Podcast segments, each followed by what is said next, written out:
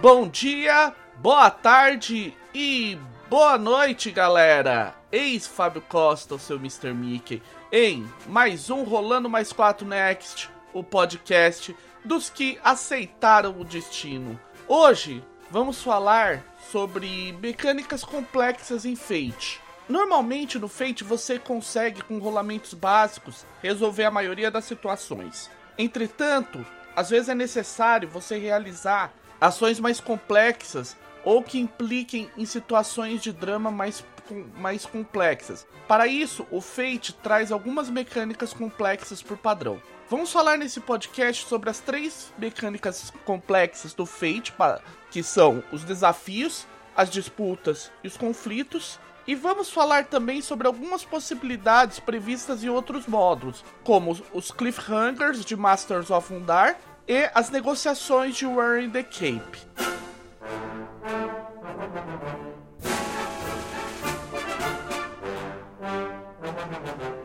Antes da gente começar, eu vou fazer um. Até com uma forma também de vocês verem que as suas perguntas enviadas para rolando mais 4@gmail.com ou para outro ou para a comunidade Fate Brasil entre outros locais serão são sim respondidas. Eu vou responder o e-mail do Thales, Thales Campelo, que enviou esse e-mail para o rolando mais 4@gmail.com e vai ficar com uma experiência para é, como, é, como experiência para os próximos episódios. Se vocês não gostarem disso, por favor, enviem suas, seus comentários para que a gente possa, de repente, ou deslocar para o final do podcast, ou fazer um podcast de perguntas e respostas à parte dentro do Rolando Mais 4 Next. A dúvida do Thales é a seguinte. Quando você cria vantagem para gerar um aspecto, você já usa ela nessa ação ou deve esperar o próximo turno? Exemplo: eu quero socar um inimigo que está de joelho, mas ele está. Mas ele possui boa defesa e consegue se defender.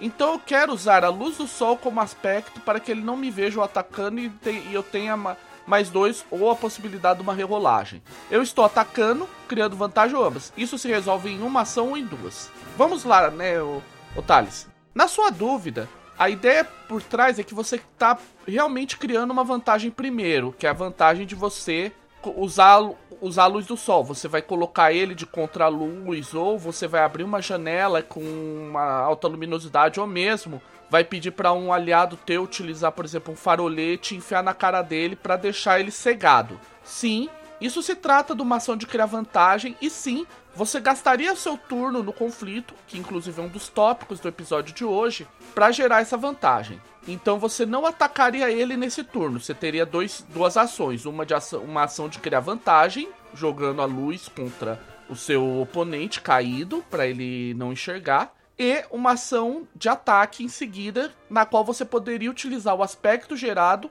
e utilizar as invocações gratuitas dessa ação de criar vantagem para obter uma vantagem, um benefício mecânico. Entretanto, existe uma pegadinha aí. Você não precisa. É, muitos aspectos em ações de criar vantagem, elas não são apenas para você, mas sim para o teu grupo de aliados. Então imagine a seguinte situação: você foi o primeiro a agir no, no teu turno. Você usou a ação de criar vantagem para cegar esse oponente. Você pode, outro personagem pode utilizar a invocação gratuita para socar esse cara com mais força.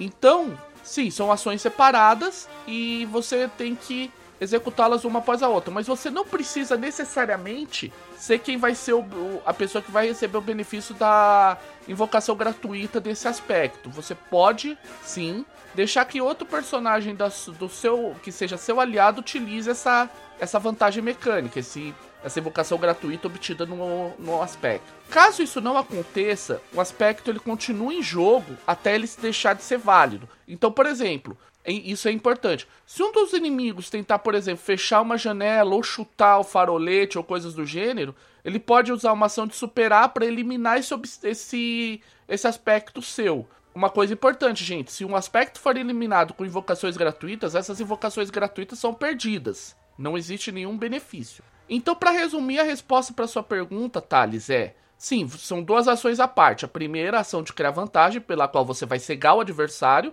gerando a invocação gratuita nesse aspecto, e em seguida você vai ter a ação de ataque. São duas ações diferentes e, e se for você o único beneficiário delas, você tem que agir num turno para gerar vantagem e no turno seguinte para atacar. lembrando que o outro lado, que qualquer um do teu lado pode se beneficiar desse desse aspecto que você criou e qualquer oponente teu pode fazer uma ação de superar para eliminar esse aspecto. Tranquilo? Espero que tenha sido respondida a sua pergunta. E lembrando sempre, gente, comunidade do Facebook, é, é, Movimento Fate Brasil, hashtag Rolando Mais 4, página do Rolando Mais 4 no Facebook, o e-mail é, rolando mais 4 arroba gmail.com e também a nossa comunicação via redes sociais, que no caso está sendo pelo Mastodon, que é uma rede social similar ao Twitter, mais aberta, em rolando mais 4 dice.camp. Quem quiser adicionar, quem utilizar o Mastodon e quiser me adicionar lá. E também para mim, em meu nome pessoal, em todas as redes sociais, eu,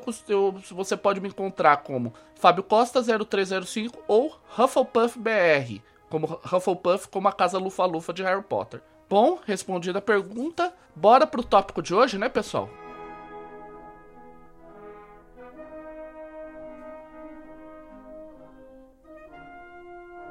Enfeite! Normalmente você consegue resolver a maioria das coisas apenas por um único rolamento. Lembrando, gente, até como uma recapitulação, os rolamentos são sempre baseados em o que você obteve nos dados com os 4DF ou as alternativas que você utilizar, é o nível da sua perícia ou abordagem, qualquer façanha que se aplique e bônus obtidos por, pelo uso de pontos de destino ou invocações gratuitas em aspectos relevantes que estejam em jogo, beleza? Você tem que fazer isso e superar a dificuldade. Passou por dois ou mais, você. É, passou por três ou mais, você tem um sucesso com estilo. Empatou, você tem algum pequeno prejuízo. E na, em caso de falha, você sempre pode recorrer ao sucesso, em caso isso seja relevante. Dito isso, existe uma série de situações que você não vai conseguir resolver apenas com um único rolamento, mesmo que seja um rolamento passivo. Para essas situações mais complexas, o Fate, em seus dois livros básicos, tanto o Fate básico quanto o Fate acelerado,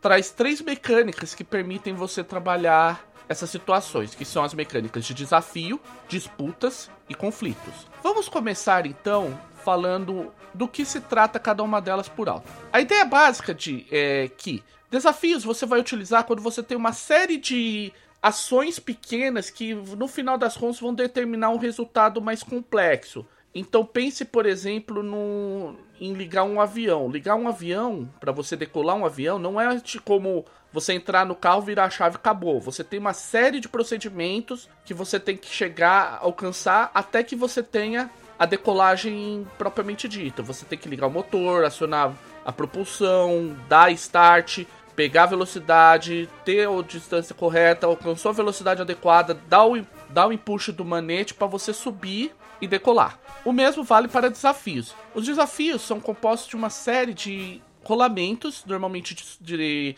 superar ou de criar vantagem, que permitem a você, no fim das contas, ter um resultado final. Então, por um exemplo mais prático seria você pensar no filme A Múmia. Onde tem aquela cena onde o cara tá tentando. Onde a mulher tá tentando ler os, o livro lá para descobrir o feitiço que vai impedir os, os, zumbis lá de atacar ele. Eles, mas os zumbis estão atacando ele, os, as pessoas controladas pelo Imhotep.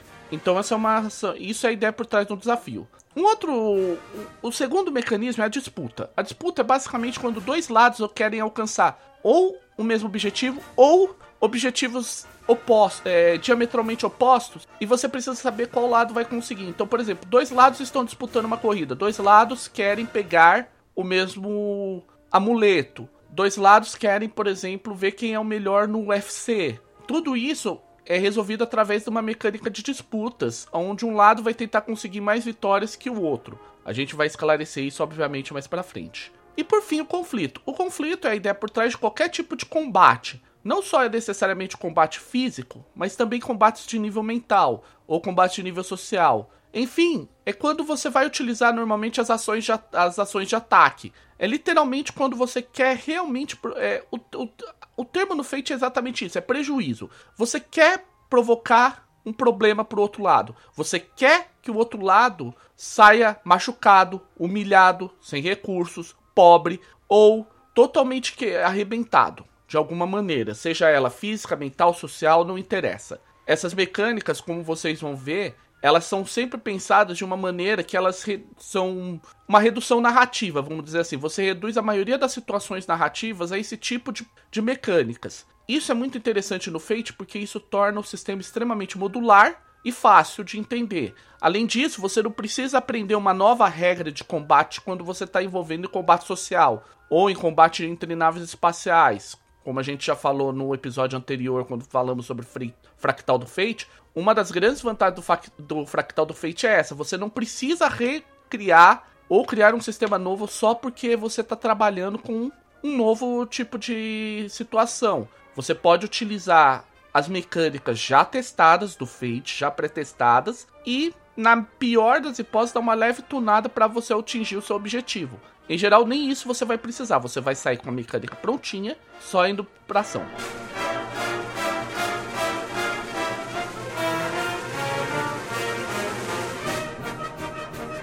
Dito isso, essas três mecânicas são as mecânicas fundamentais. Agora vamos começar a esclarecer e exemplificar elas. Lembrando que como é, vamos utilizar no caso o Alberdin, o coelho branco, e ocasionalmente para manter tudo no mesmo cenário, a maestrina Regina Orlana, que é a nossa bruxa má do da Cinderela, que a gente criou no episódio 4.5. Então, esses dois personagens serão os nossos personagens exemplo dentro do cenário de Luz Freds, o nosso cenário de contos de fadas. Beleza?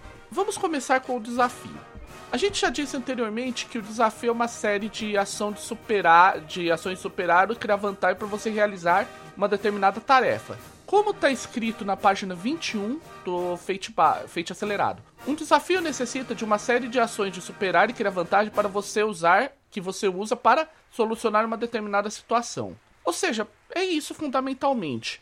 O que, que é a ideia por trás? É, por que, que usa-se desafios e não e simplesmente a ideia do, de ações comuns, né? Aqui, o, nesse caso, talvez seja melhor a gente ver a definição por trás da, da página 137 do Fate Básico. Também é uma definição de desafio. Às vezes, no entanto, as coisas ficam um pouco complicadas. Não é suficiente abrir, apenas abrir a porta, porque você também precisa conter a horda de zumbis que está atacando e realizar a, a magia que providenciará a cobertura. Desarmar as bom a bomba não é suficiente, porque você também precisa evitar que o dirigível caia, enquanto evita que o cientista desacordado que você está resgatando se machuque. A ideia por trás disso é o quê? Quando você cria um desafio, você cria, na verdade, uma série de ações que elas vão meio, elas são interligadas de maneira única. Pegando o exemplo que ele citou do, da porta, você pode, você tem uma ação de que você vai abrir uma porta, seja ela por, por exemplo, por roubo, através de arrombamento, ou simplesmente por vigor, que é meter o pé na porta ou lutar, que funciona da mesma forma. Enquanto você vai ter uma ação de, por exemplo, de lutar, ou de vigor, ou de conhecimento, onde você vai armar uma, uma barricada para impedir os zumbis que estão vindo contra você. E uma outra ação pra, que pode ser uma ação de conhecimento ou de uma perícia mágica, onde alguém está realizando uma magia que vai também conter esses zumbis. Você vê que são três ações que em teoria são independentes, mas que os resultados podem complicar uma outra. Se você, se a barricada falhar, você vai ter uma maior pressão para abrir essa porta, portanto a dificuldade do teste de abrir a porta pode, pode ser maior. Se você falhar na magia, e também isso vai prejudicar a magia, que pode, é, a pessoa que vai fazer a magia vai estar sob maior pressão para executá-la e com isso impedir que os zumbis cheguem perto da pessoa que está tentando arrombar a porta. Uma das grandes vantagens de um desafio é que as ações podem ser executadas tanto por uma única pessoa quanto por várias pessoas ao mesmo tempo. Lembre-se apenas de um grande fator ao criar um desafio. Cada tarefa, é, as tarefas podem gerar tensão e drama independente uma das outras. Então, por exemplo, mesmo que o cara consiga arrombar a porta, se o outro time lá não conseguir conter os zumbis, ainda assim vai ter aquela pressão de que os zumbis continuam vindo.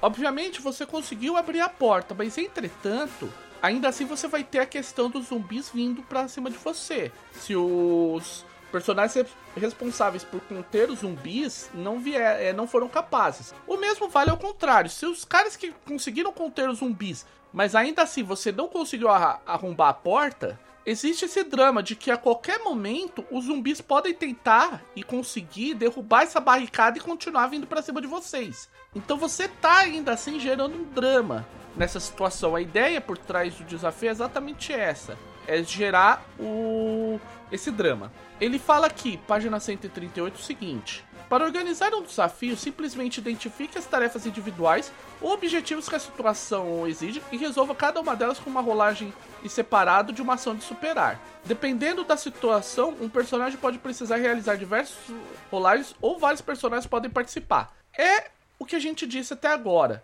Então, por exemplo, teve esse caso dos zumbis, então vários personagens podem participar. Por outro lado, um, cara, um personagem que esteja tentando, por exemplo, vai ligar um avião, ele vai precisar, ele só, seguir uma determinada sequência de procedimentos, no máximo com uma segunda pessoa o ajudando. Mas de qualquer modo, você não vai ter a, as mesmas vantagens que teria de uma segunda pessoa trabalhando junto com você.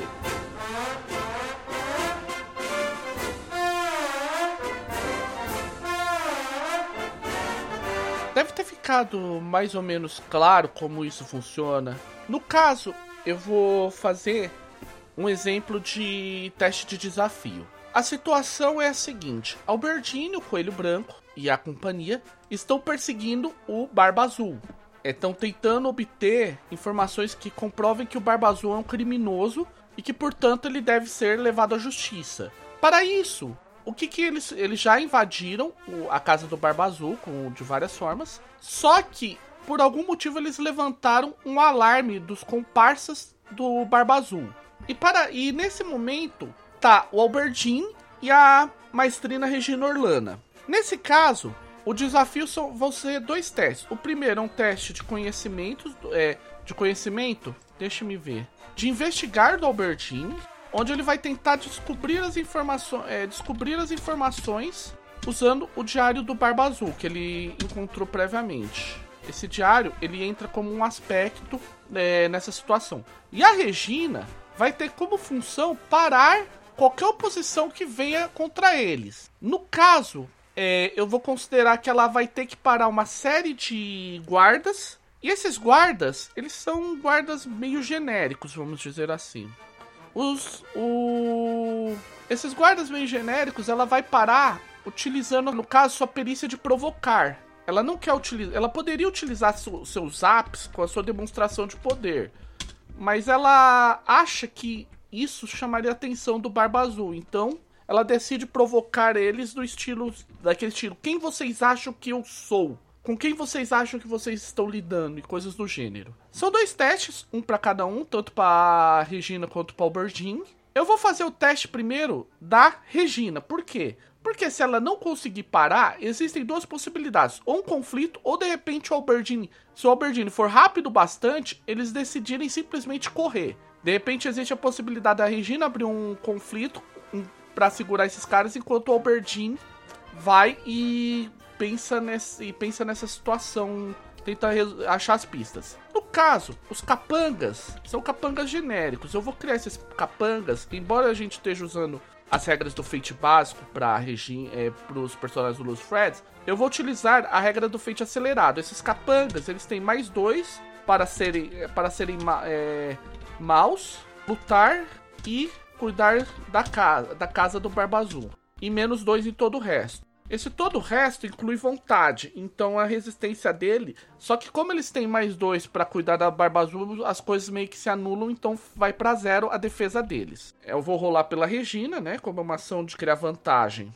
A Regina conseguiu um, um rolamento medíocre. Vamos lá, deixa eu ver. Tá, a Regina conseguiu um rolamento regular e os capangas conseguiram um rolamento ruim. Foi um sucesso para Regina, ou seja, na verdade conseguiram um resultado medíocre. Sim, foi um resultado que, no fim das contas, a Regina não foi exatamente a melhor situação do mundo. Mas ela conseguiu ainda assim fazer com que os caras fiquem naquela. Opa, será que ela realmente é. Será que ela, é... ela parece realmente poderosa? Talvez a gente não devesse mexer com ela. Isso que e com isso ela meio que parou eles, pelo menos por tempo bastante, para o Albertine agir.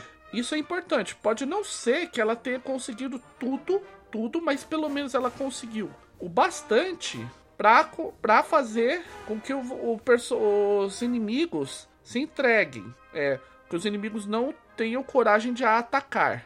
Com isso, o Albertine tem um pouco mais de tranquilidade para fazer o que ele precisa. Então eu vou considerar que o Albertine vai ter que rolar seu investigar utilizando uma. Em teoria deveria ser uma dificuldade razoável. Vamos ver o que, que acontece, né? Tá, ele conseguiu mais dois. Com isso, ele conseguiu. Na verdade, ele conseguiu. Peraí. Ele conseguiu um mais. É, conseguiu mais dois. Isso quer dizer que ele conseguiu um resultado. É um resultado ótimo. E ele percebe um problema. O Barba Azul não é tão estúpido quanto aparenta. Ele descobre que o diário dele tá todo numa cifrado, ou seja, ele, ele não tem pistas reais, é, tá escrito numa linguagem que ele não consegue entender. O Bertini é bem inteligente, então ele vai tentar quebrar essa cifra utilizando os seus conhecimentos. Ele consegue um mais dois, resultando num, num ótimo e a dificuldade era ótima. Nesse caso, ele vai utilizar também um ponto de destino para sempre é, para chamar sua motivação, né? Sempre ver as coisas como elas são, não como esperamos que elas devem ser, para tentar entender o máximo possível dessa cifra e ainda e quebrá-la, talvez observando se existe alguma, algum código próximo ou se ele consegue quebrar essa cifra por análise rápida, para conseguindo com isso um mais 6. Um, um resultado fantástico que permite que ele quebre essa cifra do Barba Azul e descubra que o Barba Azul está traficando pessoas. Isso oferece a ele a chance de incriminar o Barba Azul. Já conseguindo essas pistas, os dois podem ir embora, mesmo com os capangas do Barba Azul observando eles meio assustados. Então, com isso, vocês viram que o, o Albertine conseguiu quebrar essa cifra do Barba Azul e com isso obteve um bom resultado diante de um enfrentamento possível que ele venha a ter com o Barba Azul numa corte ou coisa do gênero. Ele carrega consigo, como uma ação de criar vantagem essa cifra, pistas sobre um tráfico de escravos do Barba Azul. Tranquilo?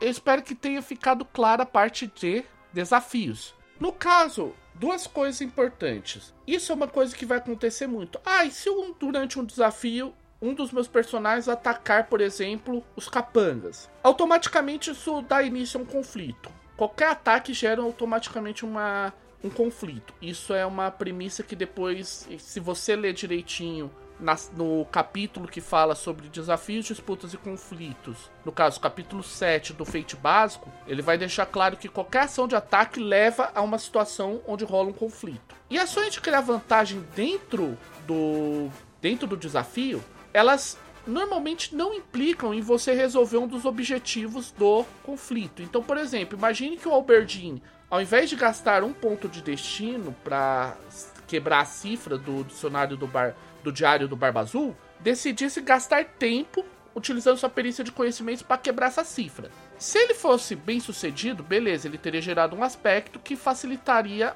isso, essa ação de criar vantagem, facilitaria a ação de quebrar a cifra do Diário do Barba Azul, mas não teria ainda assim gerado a, as pistas sobre tráfico de escravos do Barba Azul. Entretanto, se ele falhasse, provavelmente isso daria tempo do Barba Azul ou de reforços para os capangas chegarem, e aí talvez a Regina fosse, fosse necess, é, se visse em uma situação de precisar criar uma vantagem de uma maneira mais poderosa, talvez até usando a sua demonstração de poder via Zaps.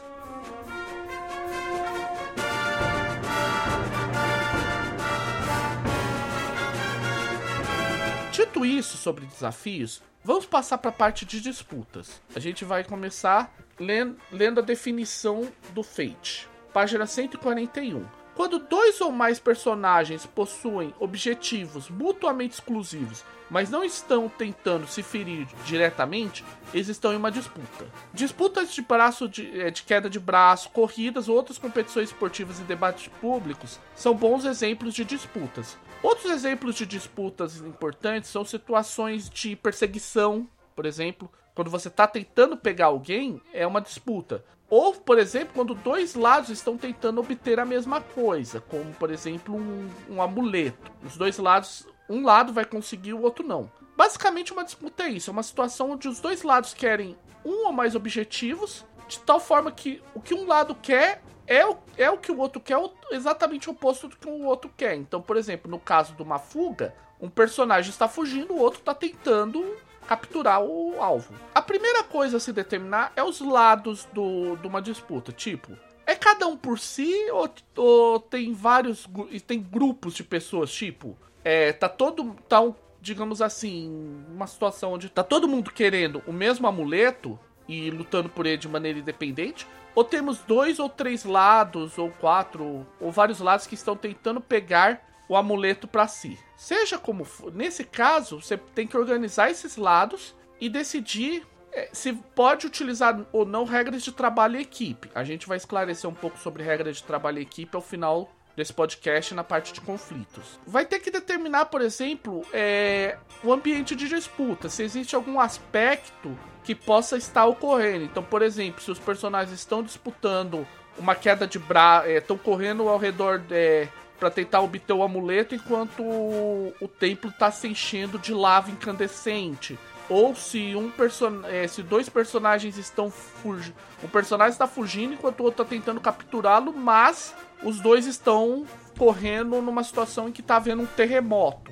Aí tem a situação, por exemplo, de como os, os, participantes estão se opondo uns aos outros. Se tipo, é um, um contra o outro, como por exemplo uma corrida, ou se estão tentando superar algo no ambiente, como por exemplo um, um, grupo de jurados. Pense, por exemplo, num reality show, é uma forma de disputa. E se e quais são as perícias que são relevantes a uma disputa? Então, por exemplo, uma disputa de braço de ferro, de queda de braço, você pode precisar utilizar a perícia vigor ou a perícia de, de lutar. Uma perícia de num combate de UFC, você vai utilizar lutar numa disputa, por exemplo, de tiro esportivo, você vai utilizar a perícia atirar. Num debate, você pode utilizar comunicação ou conhecimento. Tudo isso você deve considerar na hora de criar uma situação de, de numa situação dessa, de disputa. Em seguida, você vai começar o que eles chamam de rodadas de altercação, ou seja, é os turnos do, dessa disputa. Basicamente, o que você vai fazer são ações de superar, onde um, onde um lado vai tentar ir maior que o outro. Basicamente, o lado que conseguir o melhor resultado vence aquela rodada com uma vitória. Se você conseguir passar com um sucesso com estilo e em caso de múltiplos alvos ninguém mais for, você ganha duas vitórias. Normalmente a maioria das disputas vai ser um ou outro, então é normalmente sucesso com estilo é, já gera dois, duas vitórias. E quem conseguir três vitórias nisso é um vence a disputa. Basicamente é um desafio, digamos assim, um melhor de três. Nesse caso, existe apenas uma regra importante que você deve levar em consideração. Se houver um empate, ninguém recebe uma vitória e uma, uma reviravolta inesperada ocorre. Então vamos imaginar, por exemplo, a situação da perseguição de carros no terremoto. No caso do empate, os dois estão lá se perseguindo e vê que de repente mais pra frente um pouco, tá, o chão quebrou e só tem, digamos assim, uma rampa que é o por onde, tipo, você vai ter que acelerar para pular o desfiladeiro e tal. Você vai gerar, ver como é que esse ambiente se altera, se os desafios são alterados e o que, que vai acontecer pra modificar essa situação. Durante uma disputa, qualquer um dos lados pode tentar criar uma vantagem antes de rolar os dados. Você pode. É, se, um do, se você falhar, entretanto, você digamos assim, você abdicou daquele tour, daquela rodada de altercação. Então, só vai ter que ver o quão bem sucedido o outro lado foi. O outro lado vai, vai ganhar uma vitória, pelo menos, se não ganhar duas por causa de um sucesso com estilo, beleza? E aquela velha história, se você se você utilizar um ataque, partiu para conflito. Não adianta nem o que falar, é, entra na mesma situação dos desafios. Partiu para ataque é conflito.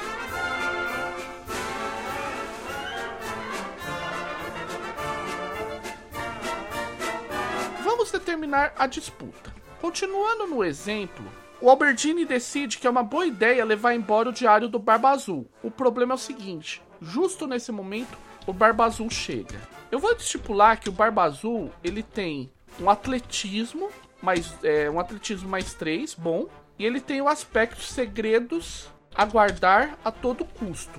Beleza? Dito isso, a gente vai abrir então um conflito. É basicamente uma corrida entre os dois lados. No caso, tem o Albertine e a Regina fugindo e o Barba Azul tentando pegá-los. Então a gente vai rolar pelo Albertine com o atletismo dele e com o Barba Azul pelo atletismo do Barba Azul. É, no caso, a situação não é nada boa para o Albertine, visto que o Albertine tem que lidar com os com o fato de que o Barba Azul é muito melhor que ele em corrida. Que eu tô mudando as cores dos dados aqui no rolador para ficar mais interessante para saber do que se trata. É, porque senão vai ficar confuso quem é quem. Eu vou usar Vou modificar os, as cores. Eu estou usando. No caso, até por uma forma de capturar os dados, os valores, eu estou usando. É, mudando as cores dos dados. Então vocês vão ver que as imagens vão ficar vermelho pro, pro Barba Azul e azul para a companhia. No primeiro rolamento, na primeira altercação, o Barba Azul conseguiu um, um bom. É, conseguiu um bom. Que ele conseguiu menos um com a sua perícia de atletismo mais 3, deu mais 2. E a companhia conseguiu um medíocre. Menos 1 no rolamento, com a perícia mais 1 do Albertine, para medíocre. Portanto, uma vitória para o Barba Azul. Ou seja, a situação não está nada boa para os para a companhia. O Barba Azul conseguiu no, na segunda altercação um resultado de mais 4, mais 3 do seu rolamento, é, da sua perícia, mais um do seu primeiro rolamento, é, do seu segundo rolamento. E um menos 2 para a companhia, ou seja, no rolamento, com mais um do Albertine, foi um sucesso com o estilo do Barba Azul? Ou vai ser um sucesso com o estilo? Não. O Albertine resolve gastar um ponto de destino como ele é um coelho sempre atrasado, então ele sempre ele sabe como correr. Normalmente ele poderia pegar mais dois, mas essa é uma, uma situação que mais dois pode não ser uma boa. Ele prefere arriscar a rerolagem. E consegue um bom resultado mais três. Ainda assim, ele não consegue ir tão bem quanto ele gostaria. Só isso só fez com que, ao invés de duas vitórias e, portanto, encerrando o conflito, o Barba Azul recebesse uma vitória só. Pro terceiro turno, o Barba Azul tem um mais 3. Ele conseguiu um zero nos dados contra, com a, e a perícia de atletismo mais 3. E, em segui, e o Albertine consegue um mais 3 para mais 4. É a primeira vitória do Albertine. Então, estamos com 2 é, estamos com 2 a 1 para o Barba Azul. Vamos ver o, é, o nosso quarto round. O Barba Azul consegue um menos 1 para um 2 menos 1 mais 3 dá mais 2. E o Albertine consegue 1 mais 4. Ou seja, eles conseguem consegue correr ainda mais e com isso está 2 a 2. E vamos para o último turno. O Barba Azul consegue mais 2 para mais 5. A situação não está nada boa para o Albertine e para a companhia. Ele consegue um mais 0 para mais 1, seria um resultado um sucesso com estilos. Só que o Albertine novamente utilizou outro ponto de destino no coelho atrasado para um rolamento, um, uma rerolagem, mas que não é bem sucedido em zero. É com isso, o Barba Azul consegue chegar e se aproximar bastante para cap tentar capturá-los com, sua, com seus capangas. E isso vai nos levar para a próxima situação, pois a companhia foi derrotada e eles estão cercados pelos capangas que não, e pelo Barba Azul, que não estão com muito para muito papo. Com isso, vocês viram que o Barba Azul foi bem sucedido em alcançar a companhia, no caso o Albertine e a Regina. Eu não sei se há outros, poderia haver outros elementos da companhia próxima, mas eu estou considerando que apenas Albertine e Regina estão em cena nesse momento. E isso vai nos levar para a situação dos conflitos.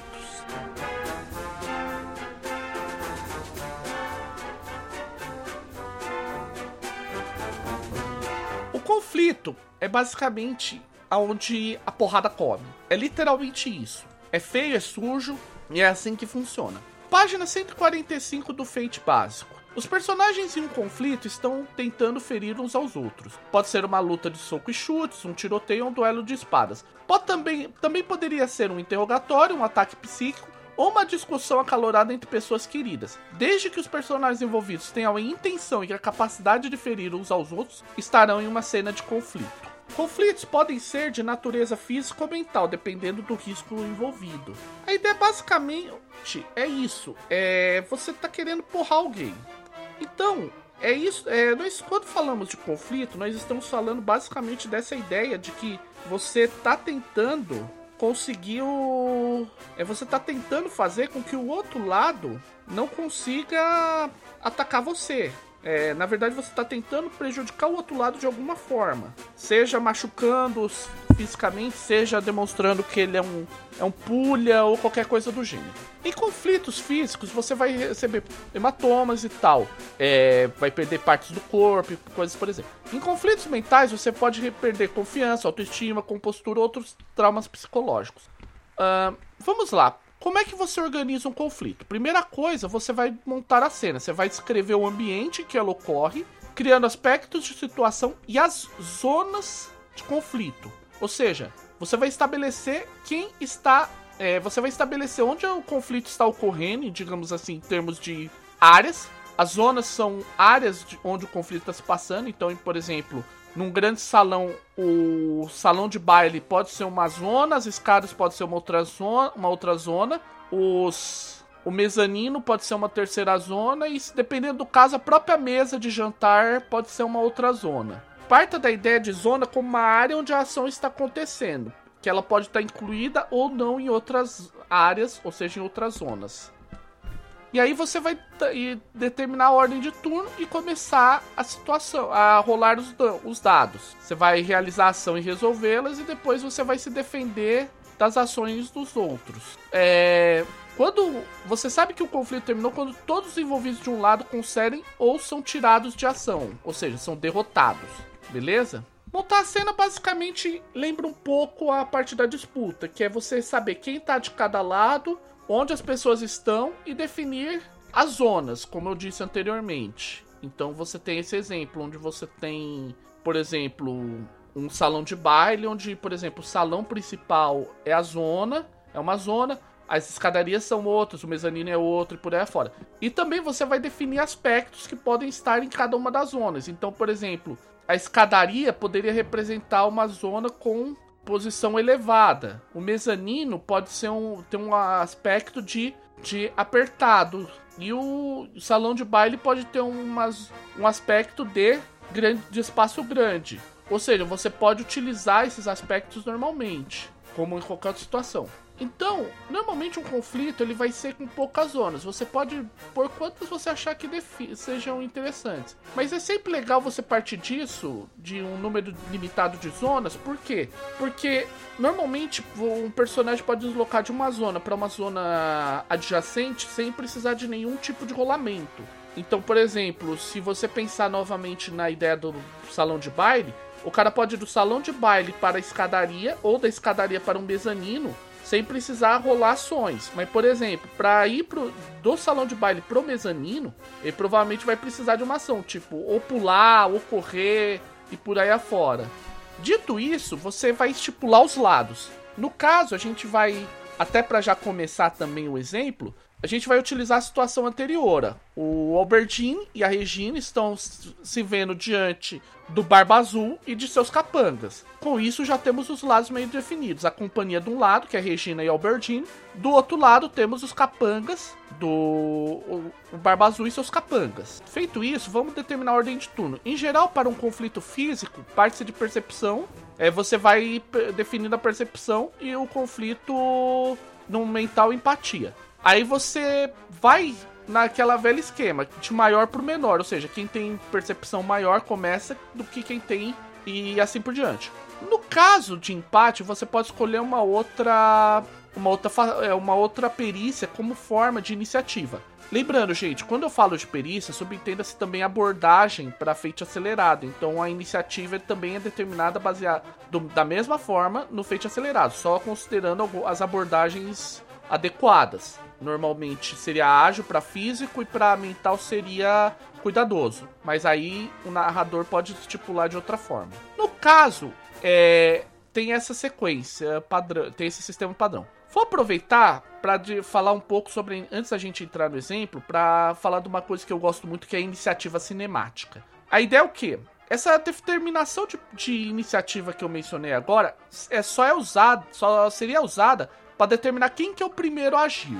Depois, a ação seria, digamos assim, quem agiu passa adiante a ação para quem ele quiser. Eu particularmente gosto muito disso porque um permite uma coisa que a galera, que todo mundo vai fazer cedo ou tarde e que é legal, mas alguns não gostam, que é a ideia do metagame combate, do metagame tático, que é tipo um cara preparar uma ação que sabe que vai ser benéfica para um outro personagem. Eu particularmente gosto disso, em especial em sistemas de supers, porque fica muito interessante pro estilo.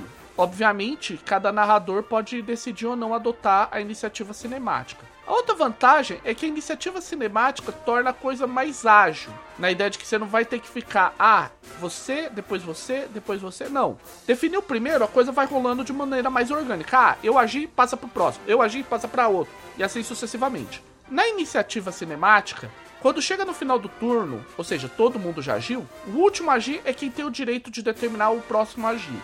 Isso até permite também, por outro lado, um equilíbrio do tipo: se os seus jogadores agiram todos juntos e passaram para você, só depois passaram para você, os seus vilões, seus, seus opon os oponentes que você está controlando, narrador, têm a possibilidade, digamos assim, dar o troco com uma sequência maior de combate. Isso é bem interessante. Eu, no meu, no meu ponto de vista, eu acho isso um estilo muito legal para esse tipo de situação.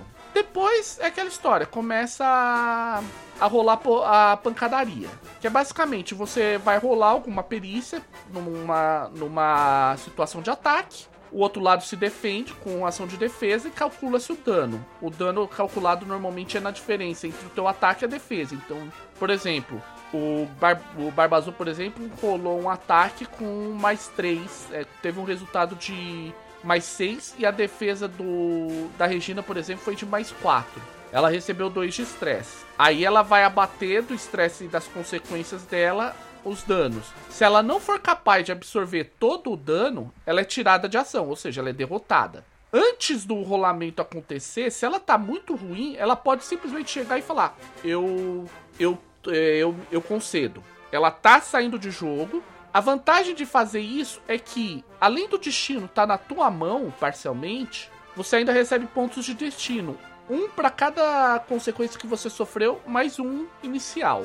Ou seja, se você sofreu, por exemplo, duas consequências no combate e você, é, e você concedeu, você recebe três pontos de destino. Obviamente, você vai ter alguma penalização, porque ainda assim você perdeu aquele combate, mas você não vai sofrer o total impacto do que aconteceu. Uma coisa que é importante, gente, é que você determina. É, quando se fala muito de dano, se fala também da tensão. A tensão é justamente aquela diferença entre o teu, o, é, o teu rolamento de ataque contra o rolamento da defesa.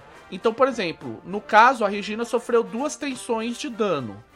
Isso é importante porque às vezes a gente cita, algumas regras citam essa tensão em, outras, em outros contextos. Então, quando se fala em tensão, normalmente a diferença entre o seu rolamento e a oposição, seja ela ativa ou passiva. Beleza? Agora vamos lá.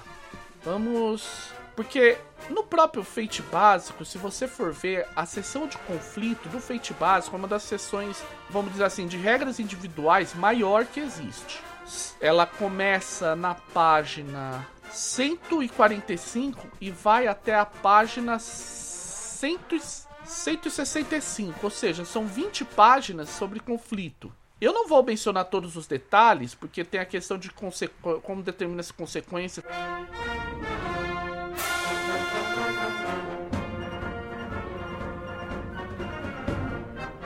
É, a gente vai pôr o exemplo a partir de agora para ficar mais claro. Vamos lá.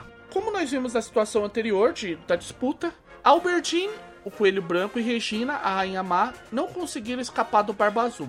Ele está olhando para eles com um olhar sádico, querendo, querendo arrancar literalmente a cabeça dos dois, e com o sabre na mão.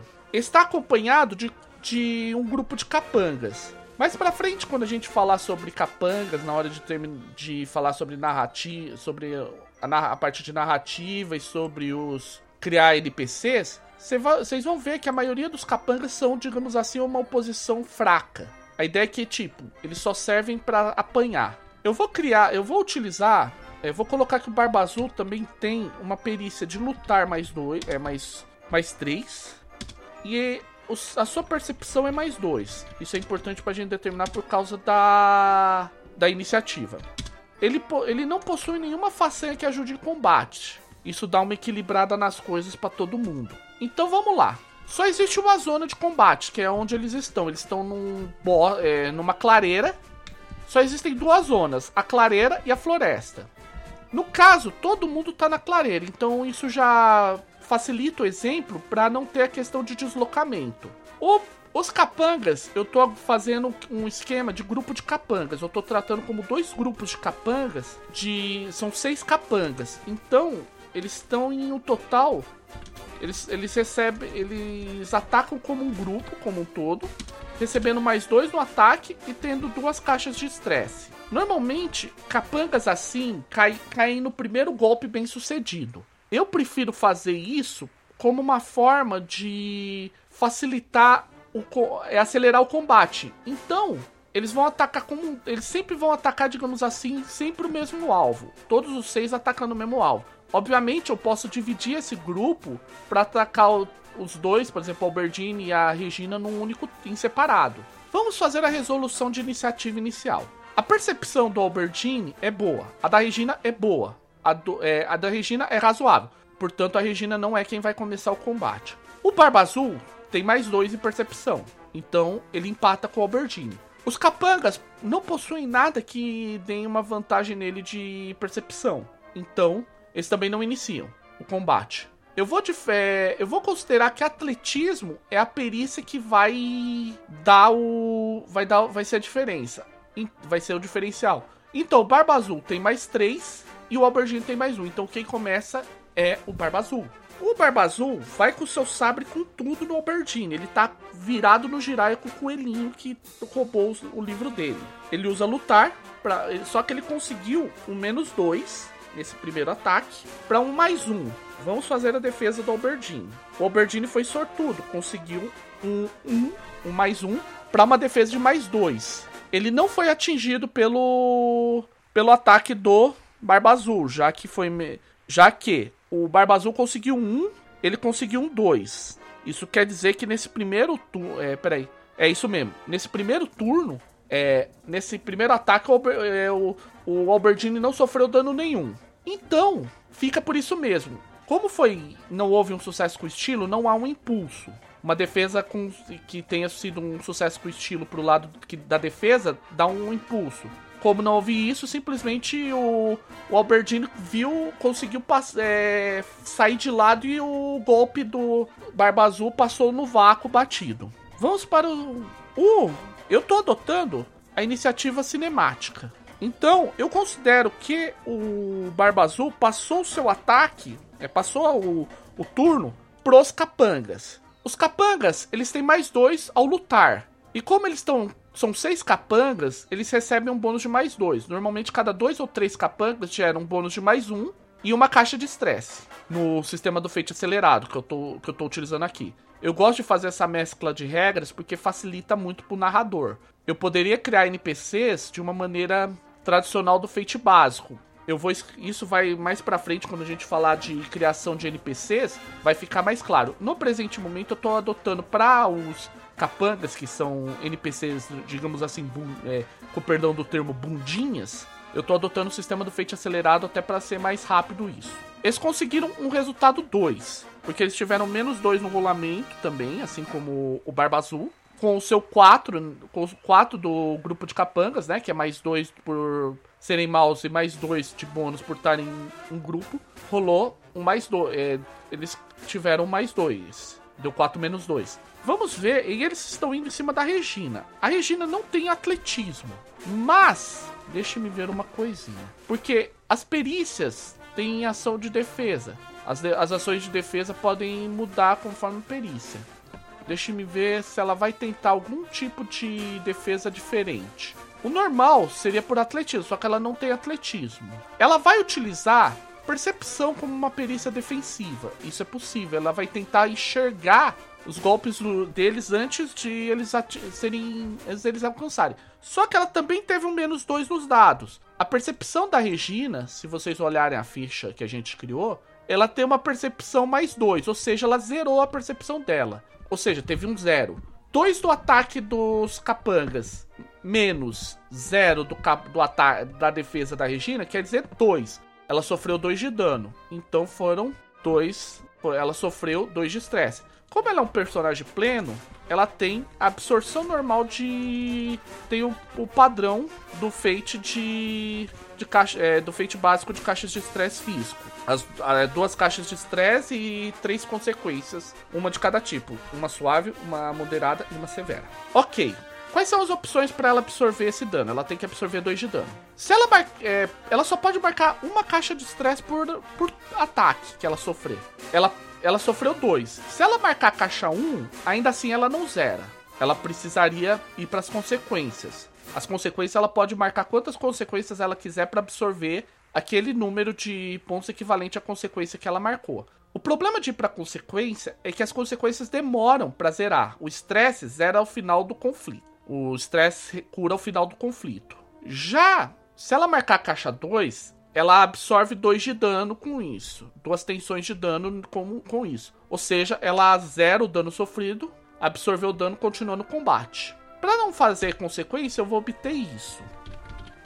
E para seguir adiante, ela feito isso, agora se decide quem que é o próximo a atacar. No caso, eu já ataquei com os meus personagens NPCs e eu decido que a próxima a atacar vai ser a Regina. Como é que é?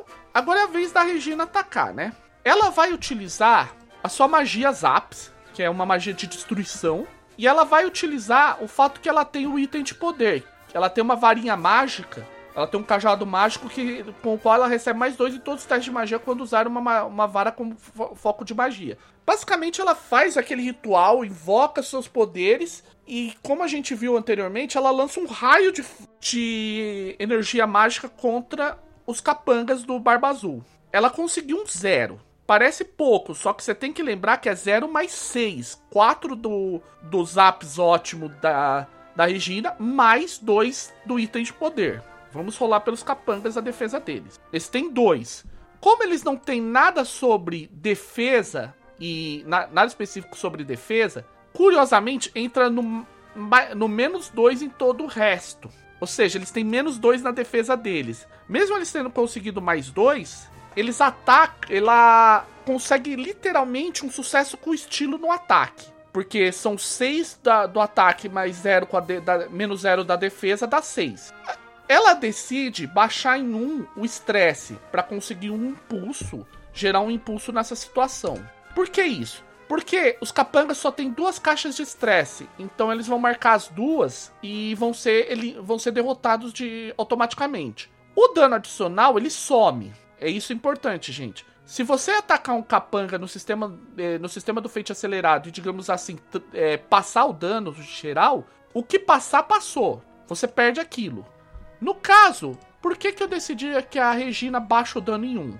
Para ela absorver, para ela obter o impulso do ataque. Se vocês olharem na página 131, vocês vão ler que, que é onde fala da ação de ataque. Quando for bem sucedido com, a, com o ataque, prossiga como sucesso normal, mas você também tem a opção de reduzir o valor de dano em 1 e receber um impulso. Ou seja, ela poderia aplicar 6 de dano, o que eliminaria os capangas de qualquer jeito, ou reduzir em 1, que, reduzindo para 5, que elimina os capangas do mesmo jeito, e com isso conseguir um impulso. Ora, é muito mais interessante fazer a segunda opção, porque ela consegue um impulso que pode melhorar a situação pro resto, do, pro resto da companhia. Então, ela exerce essa opção, ela, esse impulso se traduz como se ela tivesse utilizando um grito assim de intimidação, demonstrando seu poder e tudo mais contra o lado da oposição. Os capangas caem que nem jacas maduras devido ao raio. Basicamente, eles foram derrotados o, o narrador decide, é, joga pra Regina, decide o que acontece com esses capangas, e ela fala que os capangas viraram um bando de porquinhos que saíram correndo pela floresta. Sim, completamente válido. Beleza. Com isso, a Regina termina o seu ataque e passa a, a situação pro Albertine. Esse impulso é um impulso que ele não é em cima de um alvo, ele é um impulso que está em cima da, situa é, da situação como um todo, incluindo o Barba Azul, porque ele vê que ao mexer. O Alberdine é uma coisa, é um coelhinho fofinho tal, só que ela tá com Regina, a antiga Rainha Má, e agora o Barba Azul viu que, como diria a, como diria a internet, a porra acabou de ficar séria. O Albertine decide aproveitar esse impulso da Regina e partir para o ataque de maneira física, mesmo não sendo a melhor situação dele. Para isso, ele vai utilizar, deixa me ver se dá para ele utilizar, porque aí tem uma coisa que tem que ver. Atleta, é, ele não tem nenhuma perícia que permitiria ele atacar de maneira física, então ele vai utilizar a perícia de lutar, mesmo assim, que tá em medíocre. Só que ele soma mais dois pelo fato dele estar tá com o impulso. Ainda ele conseguiu um resultado 1. Um. Vamos ver a defesa do Barba Azul. É um resultado 0. Ele tem atletismo 3, que seria defesa. Isso quer dizer que o Albertini não conseguiu atingir ele e o, o Barba Azul foi bem sucedido. Só que, ele de... Só que o Albertini decide fazer uma coisa. Ele gasta um outro ponto de destino, seu último ponto de destino, para utilizar de novo um coelho sempre atrasado, porque ele sai correndo meio desembestado tentando atacar ele, o, o Barba Azul. Por que ele faz isso? Vamos lá. Ele gera aí, com isso ele gera um empate. Um empate no, numa situação assim dá um impulso para quem ataca. Quando você ataca alguém e você consegue um, é, um empate, você consegue um, você consegue um impulso. Se você olhar isso, também está descrito lá na página 131 do Fate Acelerado, ou no caso do, do FI, é, do Fate, do Fate, é, no caso 131 do Fate Básico, ou página 20, é página 18 do Fate Acelerado. A regra é a mesma para os dois. Ele gera um impulso porque o cara não imagina, o Barba Azul não imaginava que aquele coelho desembestado conseguisse furar a guarda dele e fazer ele recuar. Na iniciativa cinemática, todo mundo já agiu nesse turno. O Barba Azul, os Capangas, a Regina e o Alberdine. Como o Alberdine é o último, ele tem o direito de escolher quem que é o próximo a agir. Quem que é o primeiro a agir no outro turno. ele, não, ele pode escolher a si mesmo, ou o Barba Azul, ou a Regina. Os Capangas não podem porque os Capangas estão derrotados. Ele decide jogar para Regina por motivos óbvios. Ela é extremamente mais poderosa que ele em combate. E além disso, a Regina tem o fato de que ele consegue que ela pode utilizar um outro ataque com seu cajado de poder, com seu poder mágico. E é exatamente o que ela vai fazer, mandando os apps com o seu mais 6 para 1, só que ela consegue um mais 1, é um menos 1 para mais 5. Vamos rolar a defesa do Barba Azul de novo por atletismo. Lembre-se, é um, é, é ela bateu primeiro os capangas. Conseguiu um 5, porque ele conseguiu um mais 2 com a perícia de atletismo mais 3, 5. Ela soma mais 2, ela decide somar mais 2 pela pelo fato de que ela tem um. Ela tem uma perícia. Ela tem a perícia de. Ela decide somar mais dois pelo impulso que ela tem. Que ela recebeu do Albergine. para mais sete. Provocando dois. E ela decide gastar um ponto. É. Ela decide que não é hora de. de brincadeira. Ela ainda tem seus três pontos de destino. Ela escolhe mais um para mandar um. pra usar no conceito. Outro mais um pra utilizar sua atenção, que é o fato do poder, poder corromper ela, que é a questão da magia para ela ser uma droga, para isso provocando 4. Isso seria bom, né? Se não fosse o fato de que o Barba Azul tem um vigor mais 4. Isso dá pro Barba Azul duas caixas de estresse físico adicional, a 3, é, valendo 3 e 4. Ele toma direto no peito o raio, só que ele olha pra, pra Regina com um olho de seca pimenteira assim, realmente emputecido com a situação, emputecido com a situação e tal. Aí volta pro Albertine. É, a Regina decide devolver o ataque pro Albertine. Vamos ver o que, que o Albertine é capaz. Conseguiu um zero, ou seja, medíocre, contra a defesa mais 3 do Barba Azul. O Barba Azul simplesmente se vira de lado é, para entender. Consegui mais 3 porque ela se defendeu com atletismo e ele rolou zero. O Barba Azul simplesmente se vira de lado e joga o. dá um tapa no Aubergine e desequilibra ele de lado. Com isso, ele ganhando um impulso na defesa. Uma defesa bem. É. Simplesmente. É uma defesa. Ele foi, fez um sucesso com o estilo na defesa, ganhou um novo impulso. E agora ele não vai ter dó, vai passar o, a faca desse coelhinho metido. Vai para menos 3, mais 2. Ele conseguiu um rolamento menos 3, mais 2 do impulso, ele consegue um, um mais 2 na sua perícia, no seu lutar. E o Alberdine consegue um 2 no rolamento de defesa dele. Um 2? Um 3, na verdade, porque o Albertine tem um atletismo regular. E nisso, você vê que o, Alber, é, o Barba Azul tenta, só que mesmo desequilibrado, o Albertine rola pro, no chão e consegue se defender. Acabou o turno, segundo turno. O Barba Azul foi o último a atacar, portanto ele tem o direito de escolher quem que é o próximo a agir. E para ser a situação melhor pro lado dele, ele escolhe que ele mesmo vai agir, atacando novamente o Albertine. Vamos ver o que, que temos agora, né? Yikes, ele conseguiu um 5 no ataque e o Albertine conseguiu um 0 na defesa para 5 pontos. Foi um sucesso com estilo. Só que a coisa, aí o narrador decide ser um pouquinho pior. Gente, uma coisa importante, o narrador também tem seu próprio stack de pontos de destino, que é um é, equivale a um ponto para cada personagem maior em cena. No caso são três: a Regina, o Albertine e o Barba Azul. Ele de... O narrador decide ser literalmente cruel. Ele queima um ponto de destino para aumentar para mais 7 o... o ataque total do Barba Azul. Que ele conseguiu 5, né? Até agora ele conseguiu 5 e vai e aumenta para 7. É, 5 só, só no rolamento, mais 7 pela para um gastando ponto de destino no aspecto segredos a guardar a todo custo e mais dois pelo impulso para mais nove.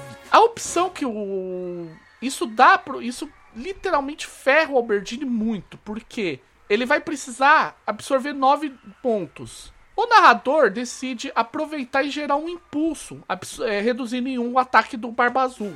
O Alberdine queima a caixa 2 de estresse, que ele só pode absorver, usar uma de estresse e agora as opções dele são meio restritas. Por quê? Porque ele tem que ainda. Ele absorveu dois. Ele tem que absorver ainda seis. Opções que ele tem. Sofrer consequência severa direta reduz em 6. Ou ele pode absorver, é, reduzir, aplicar duas consequências, que a de estresse é a consequência suave, a consequência moderada, mas isso gera um problema. Cada caixa, cada consequência é, uma, é um aspecto que gera uma invocação gratuita para quem o provocou. Ele decide, o jogador do Albertine decide sofrer a severa direto com o Barba Azul mutilando a orelha dele. Ele, literalmente, ele dá com o sabre de. com o sabre cortando uma das orelhas do Albertine fora e a outra orelha um tanto também. Sim, é cruel desse tanto, gente. Contos de fadas não são fofinhos. Nesse, nesse estado que o Albertine está, o Barba Azul passa o ataque pro Albertine, sabendo que o ataque pro Albertine não vai ser a melhor, o Albertine não vai ser o melhor possível no ataque. Agora vem uma situação importante. Como é que funcionaria ações de criar vantagem dentro do ataque? Da mesma forma que sempre. Gera-se, gera-se, passou, beleza. O, la, o lado que obtém essa vantagem vai isso, fazer isso. O Albertine decide que ele não tem como ele ficar atacando na pancadaria. Então ele vai fazer um teste do seu conhecimento para tentar gerar talvez algum tipo de corda ou alguma coisa do gênero que ele possa utilizar que possa utilizar para atacar uma lança, alguma arma que ele possa utilizar para atacar o Barba Azul a partir de agora. Isso é importante porque como não é o, ele não tá visando o Barba Azul, vira uma ação passiva, é uma dificuldade razoável contra o razoável do contra o razoável do do cenário tem uma floresta, ele conseguiu mais 4. Ok. Com esse mais 4, quer dizer que ele obteve uma, é uma. Ele fez uma lança improvisada, ele conseguiu achar um graveto lá que permite a ele gerar uma lança improvisada com uma invocação gratuita. E ele passa o ataque para Regina. A Regina não tem nem, nem dúvida. Ele, ela vai subir nas tamancas e mandar outro. O que ela puder nos peitos do Barba Azul. Ela consegue um zero na sua magia de mais 6. É pra um mais 6. O Barba Azul consegue 2 na defesa dele para mais 5. Ela decide então utilizar. Não, ela não vai utilizar ponto de destino porque ela sabe que o Barba Azul pode absorver esse ataque de uma maneira melhor. Então ele, ela decide não, não deixar por isso mesmo. Ela, é, o Barba Azul absorve. Na verdade, absorve 1, um, porque ele conseguiu 5 contra 6 da, da Regina. E ela prefere apostar no seguinte: acabou o turno, ela vai passar o. Ela começa esse próximo turno de combate. Ui! E ela começa com um mais 4 para um mais 10 no ataque. Gente, eu tô tirando os screenshots do rolador de dados no meu celular e vai ser tudo publicado. Tudo eu tô fazendo assim no improviso. Vamos ver a defesa do do Barba Azul. Ele consegue um zero na defesa, na defesa. Ou seja, ele tem que absorver 6. Quando ele absorve esses 6 como? As opções que ele tem, ele ainda tem as caixas 2 e 3 de estresse e todas as consequências. Ele decide absorver a 3, é, marcar a 2, porque ele vai ter que absorver. Na verdade, ele tem que absorver 7. Então ele vai tomar na, na moderada. Ele literalmente tá com o peito queimado. Ele tá com o peito queimado. A ideia é que, tipo, o raio explodiu no peito, o peito dele ficou to todo em carne viva. Peito em carne viva. O que que acontece agora? Vamos lá. Parece que o jogo tá virando pro lado do da companhia. A, a Regina passa pro Albertini o ataque. Com isso, ele vai rolar novamente com um lutar que ele não tem, que é o lutar medíocre dele. E ele tem uma invocação gratuita na lança improvisada, então ele vai utilizar essa lança improvisada. E vai utilizar o fato de que o Barba Azul tá com o peito em carne viva para conseguir um mais 5 no ataque dele. O Barba Azul consegue mais um. Ele, com, ele acerta mais 4. Ele. Isso é interessante, porque com o lutar dele, é, com a, como ele tá tentando se defender por atletismo, ele vai usar. Ele vai sofrer mais um. Ele vai sofrer um de, é, um de dano de estresse. Só que ele tem a consequência. O estresse 2 ou as consequências. Ele vai zerar o estresse 2. Então não tem o que ele possa fazer. É, as consequências acabaram para ele. E ele vai partir para cima do Albertini, agora virado no Jiraya. Ele consegue o menos um, só que ele utiliza a orelha mutilada do Albertini para mais um. Para conseguir um mais um no rolamento de atletismo, de lutar dele para mais quatro. E o Albertini consegue um empate na defesa. Ele, o Albertini ainda se esquiva tal, só que ele tá desequilibrado. Lembrando, gera um impulso. Acabou o turno. Novamente, ataque do o Barba Azul pode escolher quem ele quiser para atacar. E ele escolhe ele próprio, obviamente. Ele consegue um 2 no, no, lutar. Ele consegue um menos é, um resultado 2 no lutar, que ele conseguiu um menos 1 um no dado, com a sua perícia 3 para 2. E o Albertini consegue um mais um para 3 no, na defesa. O Barba Azul sacrifica então o impulso para provocar pelo menos um de dano. Isso, gera, isso zera o estresse do Albertine. O Albertine sofreu mais um golpe um pouquinho menor e vai com. E agora tem que ver até onde vai ir. O Albertine vai pro ataque. O Barba Azul passa pro Albertine o ataque. E o Albertine consegue um menos 2 no ataque. E o Barba Azul na sua defesa consegue um 2 isso dá um sucesso com estilo para ele na defesa. Ele ganha um impulso contra o Albertini, porque o Albertini sai correndo e fica todo desequilibrado na, base do soquinho, mas fica desequilibrado. Essa é uma situação em que esse impulso só se aplica ao Albertini. Então, o Barba Azul não pode utilizar para melhorar sua defesa no próximo ataque, que é da Regina. A Regina, de novo, vai no raio para mais 6. É para 6 de novo, que ela conseguiu um zero. Ela tem 4 da magia, mais 2 do seu. Da sua, da sua vara de poder. Foi pra. Foi pra 6. E o Barba Azul vai para um menos 2. Ele toma outro raio. É, outro, toma outro ataque. Toma outro raio nas ideias para 4. O que, que é o detalhe?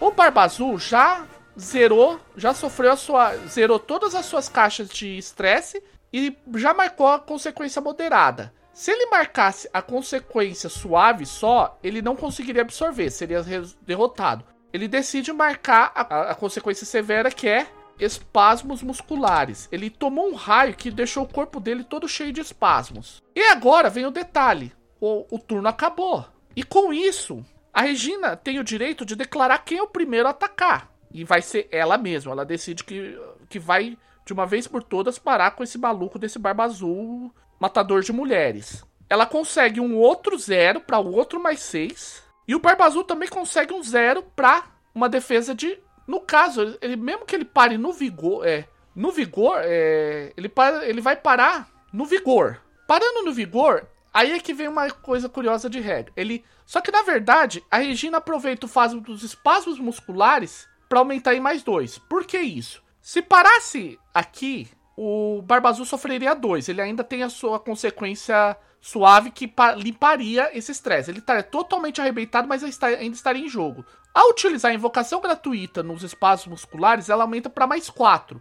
Não é o suficiente pro, pro Barba Azul absorver esse dano, então o Barba Azul cai derrotado no chão e enquanto a enquanto ele sai, a, enquanto eles pegam e vão saindo fora, ela pega a Regina pega o resto da orelha do do Alberdine, que tá com a orelha mutilada, para levar embora para de repente co conseguir alguma cura mágica no futuro, largando o Barba Azul completamente destruído no chão caído, destrambelhado, com um corpo treme, tremeluzente. Se isso quer dizer que o Barba Azul está morto ou não, vai ficar para outra situação. Isso é importante, gente. Em Fate, uma derrota não quer dizer necessariamente que o personagem está morto.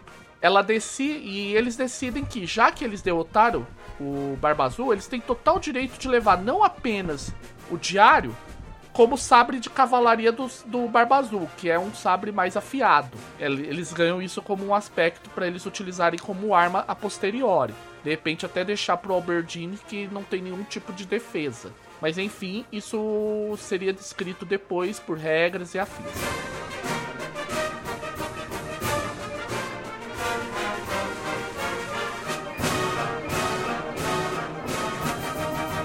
Por fim, Vamos fazer uma passada rápida em regras alternativas, nas regras alternativas já citadas. Existem muitas regras alternativas de, de como lidar com situações mais complexas. Vamos citar duas que são particularmente interessantes. A primeira vem de Masters of Undar, que é a ideia de cliffhanger. Você vai, como é que vai funcionar um cliffhanger basicamente? A ideia por trás de um cliffhanger é gerar armadilhas mortais e coisas do gênero ele combina um pouco da ideia de desafios com a ideia do, do das disputas. Para resumir rapidamente, primeiro você define quem que vai estar tá na disputa no cliffhanger, quem vai participar de maneira direta ou indireta, seja para tentar o, os, as altercações, para tentar sobrepor, é, vencer o cliffhanger, ou para gerar ações de criar vantagem. Eu estou sumarizando bem rapidamente. Aí você vai gerar o cliffhanger. Como você vai rolar isso? Você vai definir. O cliffhanger é, do, é parte da premissa das abordagens do Fate acelerado. Você pode, com alguma adaptação, utilizar isso no Fate básico. Você vai escolher uma maneira fácil, uma maneira um pouco menos fácil, uma, uma maneira problemática e uma maneira difícil. Uma das abordagens vai ser a maneira fácil, uma das abordagens vai ser a maneira totalmente difícil, duas das abordagens vão ser a maneira não muito fácil e a outra e as outras duas vão ser a difícil. A maneira fácil, você vai rolar com a dificuldade com, contra uma dificuldade regular no, na disputa. O meio menos, um pouco menos difícil vai ser com bom.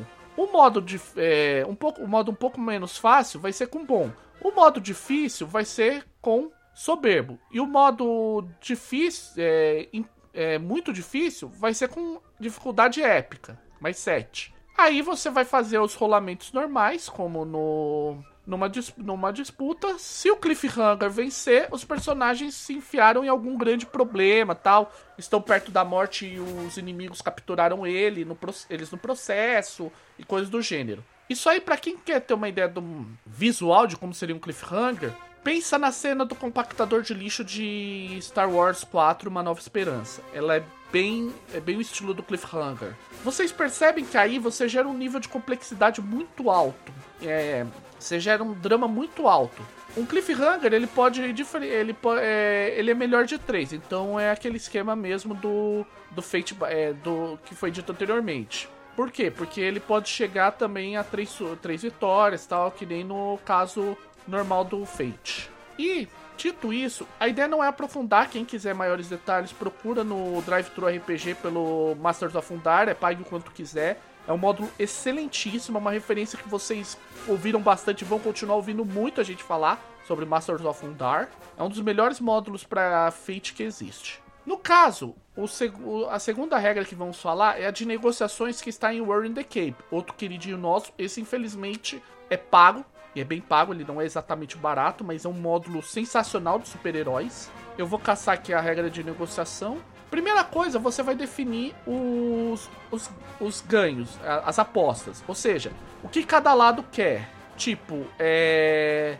Normalmente um herói vai querer resgatar vilões ou fazer com que o é, resgatar é, pessoas que é, é, reféns ou fazer com que o vilão se entregue e pro vilão é basicamente que ele, os os heróis vão recuar e deixar ele fugir você vai definir quem que vai ser o negociador líder quem o negociador líder é quem vai rolar a, ne o, a negociação no final vai criar vantagens cada Cada personagem de cada lado tem direito a uma ação de criar vantagem para tentar influenciar no resultado final. E vai resolver a negociação, que é basicamente vai rolar a perícia de vontade de um lado contra a perícia de. É, é, as perícias de comunicação de ambos os lados, ou uma perícia equivalente, o narrador pode fazer isso. E vai poder queimar as, os, as invocações gratuitas dos aspectos que foram gerados na fase anterior de criar vantagem. E você Aí você vai decidir o que acontece baseado no que foi definido anteriormente sobre os, os custos de cada lado. Então, por exemplo, se os heróis venceram, mas não foram sucedidos com estilo, o vilão não se entrega, mas pelo menos libera os reféns. Se o vilão for bem sucedido, mas não com estilo, ele provavelmente não vai conseguir fugir, mas vai conseguir que os. que naquele momento os heróis se afastem e assim por diante. Pode abrir uma outra negociação logo em seguida? Pode, obviamente. Ou pode, obviamente, partir para conflitos ou para uma disputa e simples e qualquer coisa que o valha.